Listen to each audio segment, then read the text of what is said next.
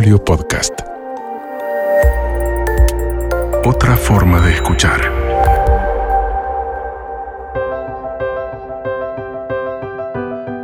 Soy Dominique Sarries. Me dedico a encender, a impulsar, a potenciar la creatividad en organizaciones, empresas, en la enseñanza, en las familias, en la vida de la gente. Estoy feliz de que estemos acá juntos y nada me entusiasma más que tus ideas brillen por el mundo. Arriba ese empoderamiento creativo y a despegar con todo. Despegue Creativo con Dominique Sarries. Este ciclo es presentado por Mosca. Despierta tu creatividad.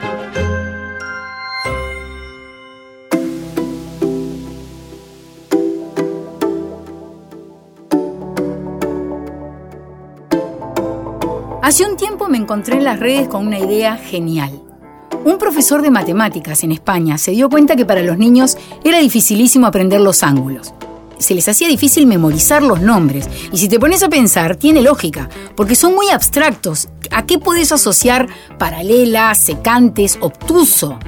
Entonces, este genio, pensando fuera de la caja, dijo, yo voy a inventar el rap de los ángulos hizo una canción y una coreografía, de manera que cuando los niños cantaban, por ejemplo, paralelas, paralelas, hacían el gesto del ángulo con los brazos.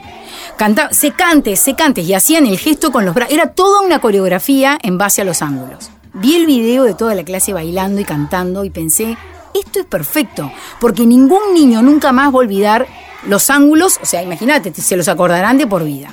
Como la idea me pareció tan buena, me fui a googlear me encontré con un montón de videos de distintos profesores en distintos lugares del mundo, o sea, la idea ya había recorrido el planeta, profesores bailando con sus alumnos el rap de los ángulos, la canción de los ángulos, en un patio de una escuela, un montón de alumnos haciendo una coreografía diferente.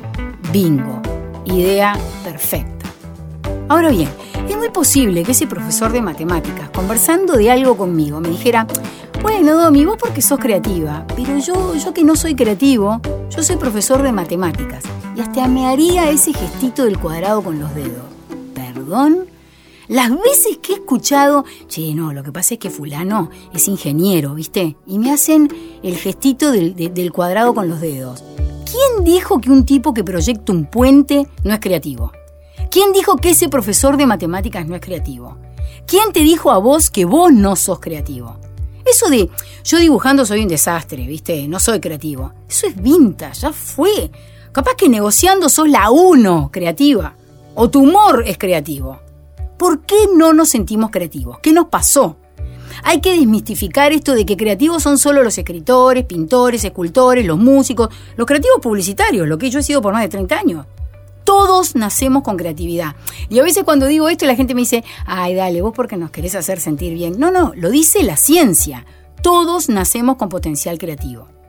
Ahora, no se trata de imitar versiones creativas, sino de encontrar tus fortalezas, potenciarlas, iluminarlas y así dejar brillar tu mejor versión creativa, que es única, es original, es poderosa, es la tuya.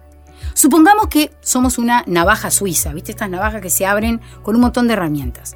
Cuando a mí se me acerca un obstáculo, yo uso siempre el alicate y la lupa.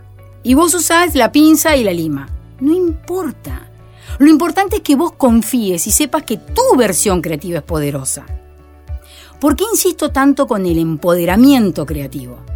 Porque cuando vos encontrás tus fortalezas y las potenciás, te sentís más seguro, más fuerte ante los problemas que se te presentan. Se te viene una bola de nieve problema y vos decís, para, para, para, estás parado fuerte. ¿Por qué? Porque sabés que tu versión creativa puede convertir ese problema en una oportunidad, o mejor todavía, en una idea. Ahora, ¿qué pasa en una organización, en una empresa, en un equipo?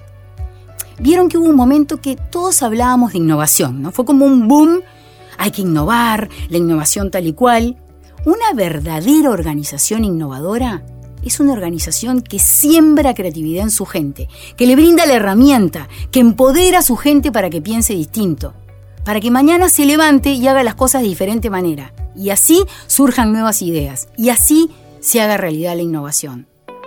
Cuando vos democratizás la creatividad, cuando la pones en el tapete, a mano de todos, no importa el organigrama, cuando todos lo tienen a mano, la gente automáticamente la toma como un propósito común.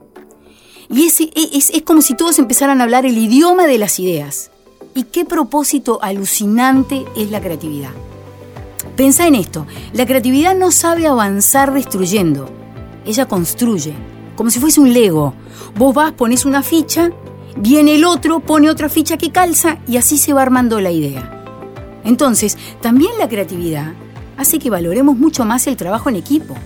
Lo importante que es ese compañero o esa compañera de laburo, que sabe hacer lo que yo no sé hacer, pero gracias a ella o a él la idea se hace realidad.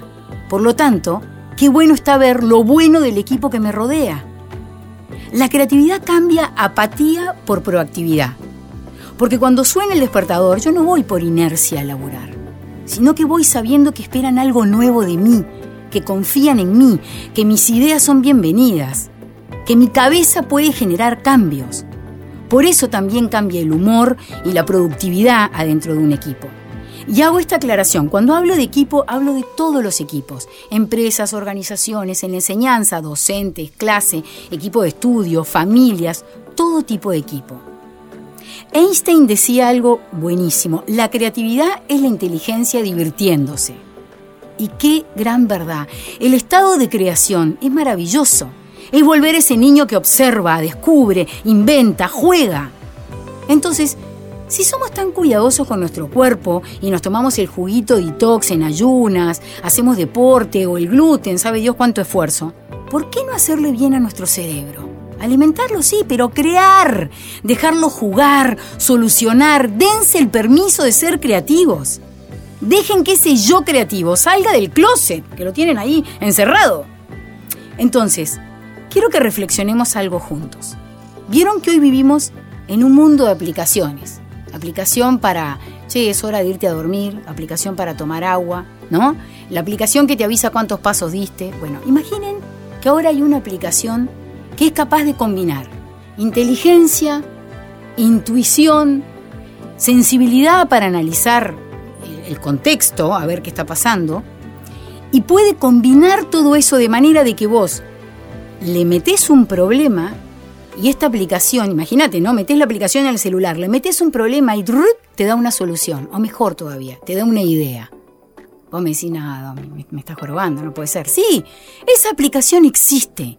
Se llama creatividad. Y lo más alucinante es que está dentro tuyo. No hay que bajarla, no hay que actualizarla, no hay que pagarla.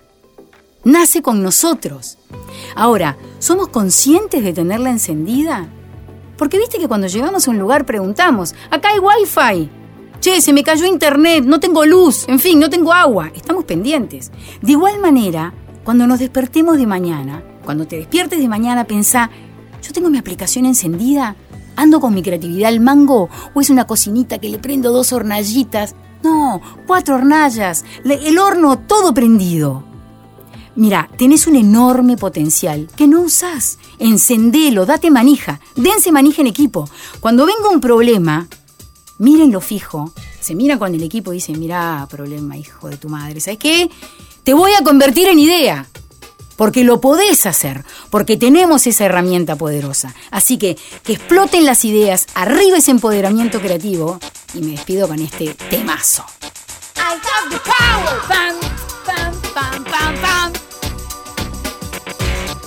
Despegue Creativo con Dominique Sarries. Fue presentado por Mosca. Despierta tu creatividad. Edición. Guillermo Christophersen. Fue una producción de Magnolio Podcast.